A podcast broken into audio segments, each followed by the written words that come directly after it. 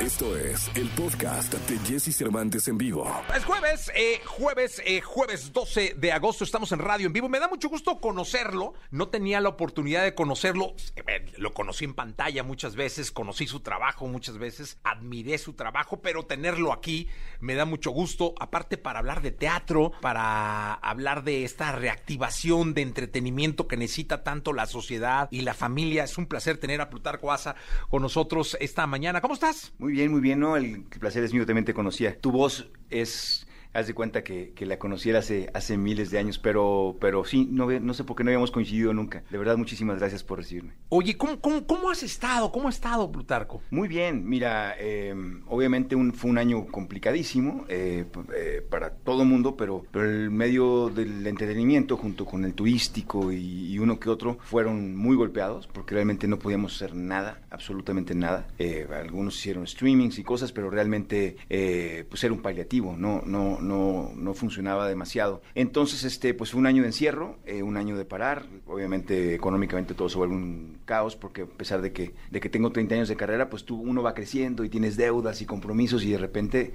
las deudas siguen y tú estás parado un año, ¿no? Más allá de todo lo psicológico y emocional. Entonces, eh, mi esposa y yo, en medio de esta pandemia, nos fuimos a Cuernavaca a, encerrar con, con su familia y pues obviamente empieza, al principio, ah, qué padre vacación, y al rato ya te empiezas como a, a desesperar y yo dije, me volver loco me vuelvo loco porque, porque realmente yo necesito eh, tener activa la creatividad y tener eh, mi manera de comunicarme con el mundo, siendo una persona de repente con muchas carencias sociales eh, y comunicativas, realmente es a través de un escenario o a través de, de, un, de, un, de un personaje. Y me cayó el 20 ahí, me di cuenta que no era solo mi, trabajo, mi sustento, sino que realmente era la manera en la que yo, en la que yo me comunicaba con, con, los demás y con el mundo, si no me sentía totalmente aislado, a pesar de que podía hablar por, teléfono y todo, pero yo no tengo esas, esas habilidades de comunicación. Realmente lo mío es sí, es, es una necesidad el actuar, ¿no? Entonces este, decidimos ser proactivos y, y, yo hace mucho quería hacer un monólogo, entonces este, se estrenó en Netflix este monólogo al que yo le había echado el ojo, que es un, eh, The New One, de Mike Birbiglia, que es un comediante padrísimo que hace mucho que había eh, sabido de él, porque es, es, es, muy divertido, pero yo no soy comediante, entonces nunca se me ocurrió hacer stand-up ni nada, pero cuando vi que había hecho un monólogo teatral en Broadway que había sido un éxito, yo dije, bueno, pues le voy a echar un ojo, y aparte yo acabo de ser papá, por, en, en, este segundo matrimonio. Tengo un hijo de dos años eh, y este monólogo era sobre la paternidad, entonces este lo vi en Netflix, me encantó, le vi muchas posibilidades y empecé a adaptarlo en, en la pandemia, a meter mi mente a, a, a, ser creativa porque necesitaba mucha adaptación. Mi mujer decidí, decidimos que ella lo produjera, decidimos que, que Adal Ramones, que es muy amigo mío y aparte acaba de ser papá también, eh, me dirigiera, porque pues yo obviamente soy un actor, pero no, no es mi, mi especialidad, no es ni los monólogos ni la comedia. Entonces uno necesita siempre hacer un equipo para suplir tus carencias. Entonces Adal era perfecto, monólogo y comedia, pues nadie, nadie mejor que Adal. Me empezó a dirigir por Zoom y esto fue hace un año. Y un año después, por fin, bueno, y mientras peleamos los derechos, ¿no? Eh, conseguimos los derechos, todo, y ya por fin estrenamos. Tenemos ya 15 funciones en dos teatros distintos, en el Teatro Wilberto Cantón en el sur los miércoles y, y en el Parque Interlomas este, los viernes. Y, y feliz porque de, de, todo este que estoy contando que fue, que fue muy estresante, de repente era un sueño decir, bueno, porque, porque realmente lo más difícil es, uno, uno, uno se imaginaba regresar a la televisión, a un foro, pero el teatro, decías, un, un espectáculo presencial va a estar bien difícil. Entonces, este, pero ahora ya estar por fin dando funciones y además haciendo televisión y tal. Realmente hubo una luz al final del túnel y ahora sí eso no, no nos lo quita nadie porque a pesar de que empiezan con terceras olas y todos digo, a mí no me bajan de un escenario. Ahorita hay que ser guerreros y hay que estar ahí con todas las medidas que, se necesitan, pero, pero muy contento eh, porque porque obviamente a la hora de ya estar en escena y estar intercambiando y comunicándome con el público, te, me regresó la dopamina y todo lo que, lo que me hacía falta durante la pandemia. Eh, yo, yo respeto mucho los monólogos, creo que no hay compromiso actoral más intenso que un monólogo. Me encantan porque una sola persona tiene que envolvernos a todos dentro de una trama, una historia que tiene que ir y venir, que tiene un principio y un fin, pero en ese lapso es responsable de todo. Sí, obviamente es como normalmente uno en el teatro, incluso yo he hecho Shakespeare, que es muy complicado y cosas así, pero siempre tienes a otros compañeros. Entonces, si algo falla, si se te olvida algo, si te distraes, si te caes, cualquier cosa, siempre tienes al otro que te puede salvar. Y aquí realmente es caminar en la cuerda floja sin red, ¿no? O sea, todo depende de ti. Entonces, eso obviamente me hizo no dormir tres meses. Yo hace mucho que quería hacer un monólogo, o sea, 30 años después de carrera uno siempre dice, quiero intentar esto, ¿no? Pero obviamente yo siendo un actor que siempre eh, la carrera me llevó más hacia el lado dramático, pues pensaba en el diario de un loco o en cosas así que actualmente fueran un dramón. Pero también pensando en, durante la pandemia yo decía, ¿qué necesita la gente después saliendo de esto? Y dije, necesitan reírse, necesitan divertirse. Obviamente hacer una obra una obra que tenga, que tenga un, debate final, que tenga un, eh, temas interesantes que, que, hagan que la gente piense, pero, en un, el, pero el tono tiene que ser de comedia. No me lo imaginaba de otra manera haciendo algo dramático porque siento que, que, no, que, no, que no aguantamos un drama más. Entre la polarización política, entre la pandemia, entre, entre la inseguridad, la crisis económica, lo que necesita uno si uno va a pagar un boleto para ir al teatro es ir a reírse durante hora y media. Entonces ese era el, el reto, ¿no? Obviamente yo me sentía con la capacidad de durante hora y media poder contar una historia y tener la atención del público, pero yo decía, hora y media, que además se rían la mayor parte del tiempo, ahí sí decía, eso sí está bien difícil, ¿no? Porque es una mezcla entre stand-up y monólogo, y ahí sí Adal me ayudó muchísimo a yo ya he hecho comedia, pero, pero realmente él sacó el comediante que hay en mí y, creo que el resultado es padrísimo porque cuando haces un monólogo es como ir como, como ser un cantante en un concierto, ¿no? Yo siempre, siempre he dicho, nosotros por la cuarta pared los actores en el teatro pues siempre nos aislamos y cuando regresamos del trance, eh, aunque tenemos ciertas distracciones, es cuando llegan los aplausos. Los cantantes de la primera canción o desde que salen están interactuando con el público directamente. Entonces, este, ahora estoy sintiendo eso, que desde el principio, por la risa, yo empiezo, y aparte como no hay cuarta pared, empiezo a, sentirme como un, como un cantante o como un, un rockero en un, en, un, en un concierto, ¿no? Con esa adrenalina, es algo sudado,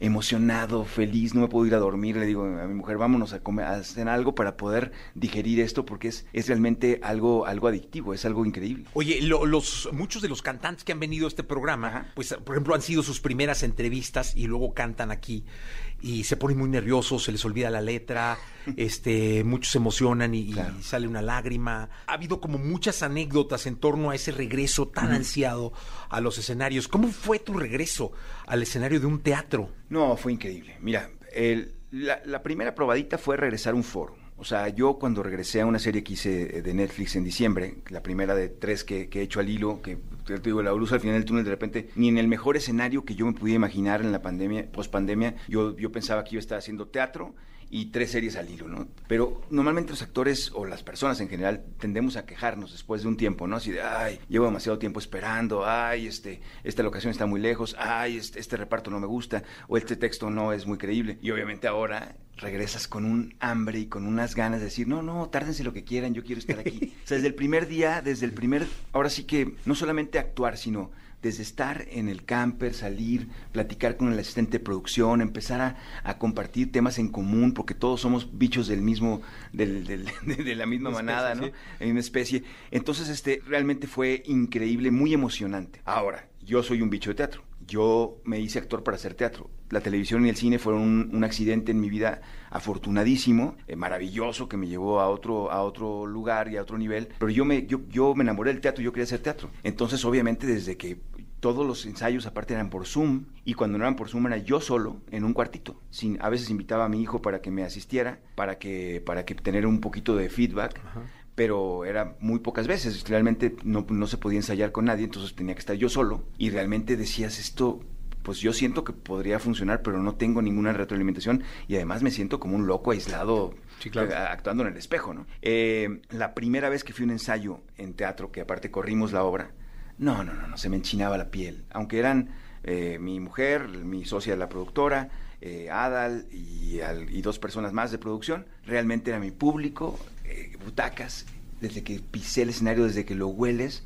Realmente la parte buena de la pandemia, como todos los obstáculos en la vida, es que te ayudan a apreciar lo que a veces sí sabes que lo quieres, pero no, no, no lo sabes realmente hasta que lo ves, no perdido, pero cerca de estar perdido, ¿no? Porque yo realmente en la pandemia, ahorita, ahorita parece broma, pero yo llegó un punto en que no sabía a qué me iba a dedicar. Yo dije, no le veo sentido, porque se iban pasando las semanas, parecía esto el apocalipsis, y yo decía, pues ya no actuar ya no es de primera necesidad, o sea, ¿qué voy a hacer? Entonces, este, y no sé hacer nada más. Entonces, realmente llegó un punto en que empecé a tener pesadillas en que ya no ibas a poder volver a actuar nunca y estar otra vez. Y bueno, ya cuando estrené con el teatro lleno, con la gente, la, escuché la primera risa porque estaba nerviosísimo por lo del monólogo. Y en cuanto escuché la primera risa, hace cuenta que me subí a la montaña rusa y a gritar y a reírme y realmente fue muy emocionante. Y, emociona escucharte. Es decir, este, ahora que estás platicando esto, emociona y se siente muy bien escucharte. ¿Cuál ha sido? O sea, por ejemplo, yo a los artistas, a los que cantan, les digo siempre, ¿cuál ha sido tu gran canción? ¿Cuál ha sido tu gran obra, tu gran papel? ¿Cuál ha sido el, antes y el después, el que te mueve siempre, el que te, te, marcó como actor? Pues mira, es que hay, hay como dos líneas cuando me preguntan eso, porque hay una que es la personal, porque a fin de cuentas los trabajos que uno hace son parte de tu vida o de tu álbum de fotos personal en tus recuerdos. O sea, a fin de cuentas, si hayan funcionado o no, o si te salieron bien o no, o si tuvieron éxito o no, eso es eso es aparte. Realmente la experiencia de trabajar con ciertas personas, como trabajar con Arturo Ripstein o hacer mi primera película con Daniel Jiménez Cacho, en la que yo hacía Jiménez Cacho de joven. O sea, son experiencias que para mí fueron, obviamente, nada, nada, nada se compara a la primera vez, nada se compara a mi primera película, nada se compara. A, yo, imagínate, yo hice mis primeras dos obras. Una fue un García Lorca y la segunda un Shakespeare. Yo hacía Macbeth. Entonces realmente era muy emocionante. Ahora, no tenía las habilidades que tengo ahora y seguramente no fueron tan, tan exitosas o no fueron tan, o no llegué a, a mi 100%, pero obviamente la emoción de que yo era un chavo de Mazatlán, eh, viendo la playa y, diciendo quiero ser actor sin ningún conecte, sin conocer a nadie en este medio y de repente cuatro años después o tres años después, más o menos, acabando la prepa, estoy parado en un escenario haciendo Macbeth. O sea, realmente era, no hay nada más emocionante que eso, porque era algo, era un sueño lejanísimo y no sé ni cómo, le, cómo, cómo llegué. Igual cuando hice Mirada de Mujer, la primera vez que yo tenía un personaje de ese, de ese tamaño y estaba enfrente a Angélica Aragón y Fernando Luján y Aritel y tal, y de repente haces eso eh, obviamente es muy emocionante. Es en el, plano personal. Ahora, en el, en el, plano, ya me doy cuenta con el tiempo que por más que a mí me haya gustado mucho hacer ciertos proyectos, eh, por ejemplo, con Arturo Ripstein fuimos al, Festival de San Sebastián a competir, cosa que fue también emocionantísima, pero eh, lo que al final te, te, se vuelve lo más importante en tu vida es lo que al público le gusta. O sea, porque es lo que la gente te recuerda todos los días, la gente te escribe, obviamente lo vuelves a ver y dices, ah, sí, esto tenía algo de magia. Y obviamente, pues es mirada de mujer, obviamente es todo por amor, obviamente es Las Aparicio en televisión. En teatro, por ejemplo, hice un proyecto que para mí es muy importante, pero duró muy poquito, que, que fue Rainman.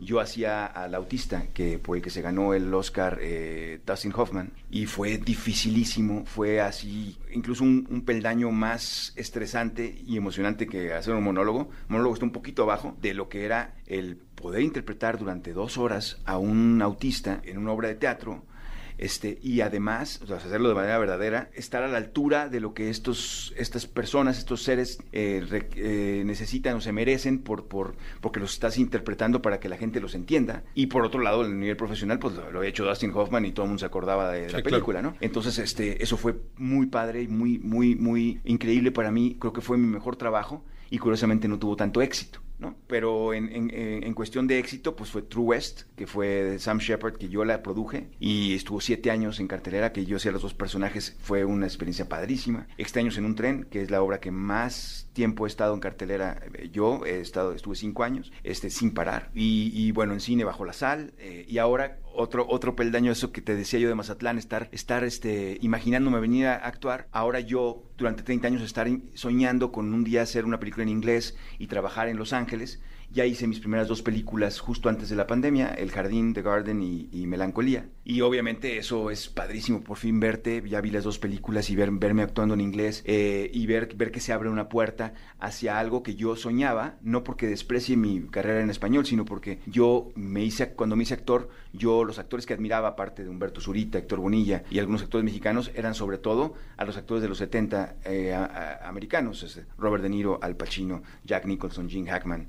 Eh, Dustin Hoffman. Este, yo, entonces, obviamente, ahora saber que no estoy ahí trabajando con ellos, pero ya, ya por lo menos tengo, tengo un boleto comprado para la rifa y entonces es más, estoy más cerca, me emociona muchísimo. Se va a estrenar el 1 de octubre Melancolía en el, en el Chinese Theater, en el Teatro Chino de, Los Ángeles, donde están todas las huellas de, Pero Paseo. Entonces, este es una película independiente, pero obviamente el solo hecho de que se estrene ahí y que yo vaya, eh, yo vaya a ir con un papel importante a verme en esa pantalla es algo que me emociona muchísimo y me emociona y me hace soñar en lo que viene. Eres una estrella, Plutarco, de verdad, y lo reconozco y me da mucho gusto tenerte acá. No, hombre, Eh, gracias, la gracias. pasión con la que platicas tu historia y platicas lo que viene es impresionante y me encanta eh, porque eso se contagia. Y creo que eso es lo que hoy en día necesitamos como sociedad. Gente apasionada, gente comprometida y que nos deje ese espíritu de lucha, de seguir adelante. Es que somos, somos muy privilegiados, la verdad, los que, los que tú encontramos una vocación, eh, ya sea temprana o, tardíamente,